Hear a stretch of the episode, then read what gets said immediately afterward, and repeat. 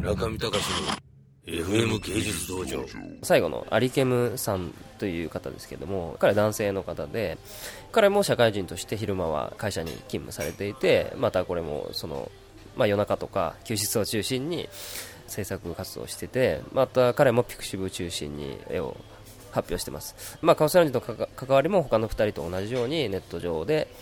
お互い気になっていて声かけて参加してもらうっていう感じなんですけど基本的に彼はデジタルコラージュを中心の作品をやっていて、まあ、ネット上で拾った画像とか、まあ、カオスランジ関係の作品とかあのスナップショットとかを自分の作品に取り入れてあのコラージュ作品を作ってるっていう人なんですけど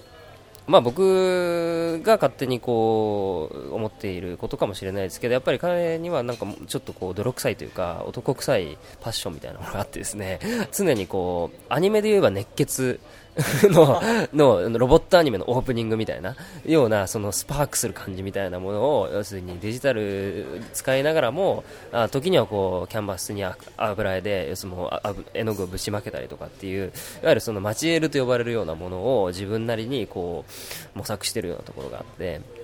でそれがこう、まあ、うちで似たような作家として、まあ、梅沢和樹っていうアーティストがいますけど梅沢君よりももっとこうあの男気あふれるっていうか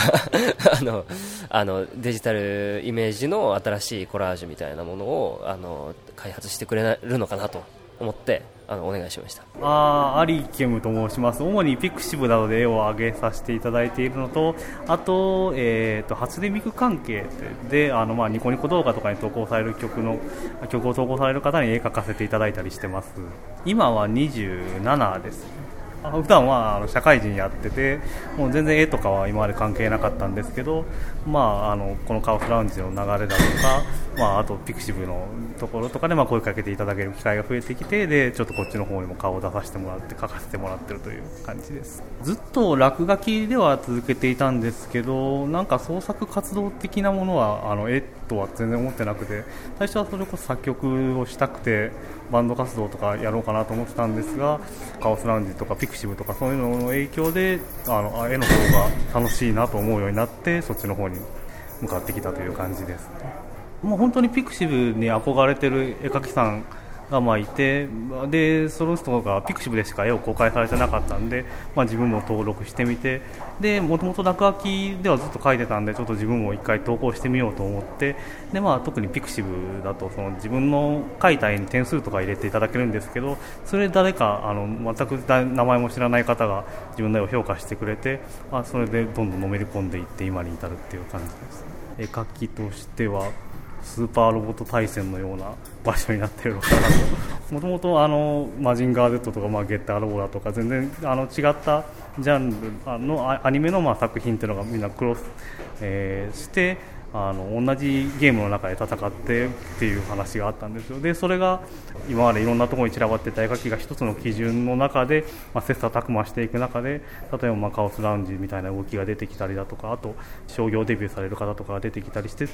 で、まあ、プロの方も、えー、と自分で個人で成功されていく方がいたりしてっていうのがすごくなんかみんなで切磋琢磨してる感じがそういうイメージでありました。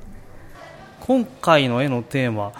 例えば一番大きい F30 の絵なんかはまあ、翼の折れたエンジェルって僕は芸祭に行って村上さんが翼の折れたエンジェルのライブをまあ僕らに見せてもらったっていうのが芸祭12であったんですけど、まあ、それそこに影響を受けたり、まあ、その先のカオスラウンジの影響があってで、まあ、今自分がここに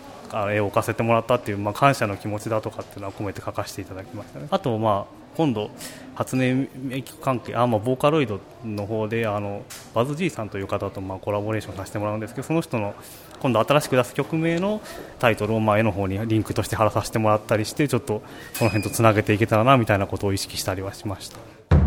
中見隆の FM 芸術道場。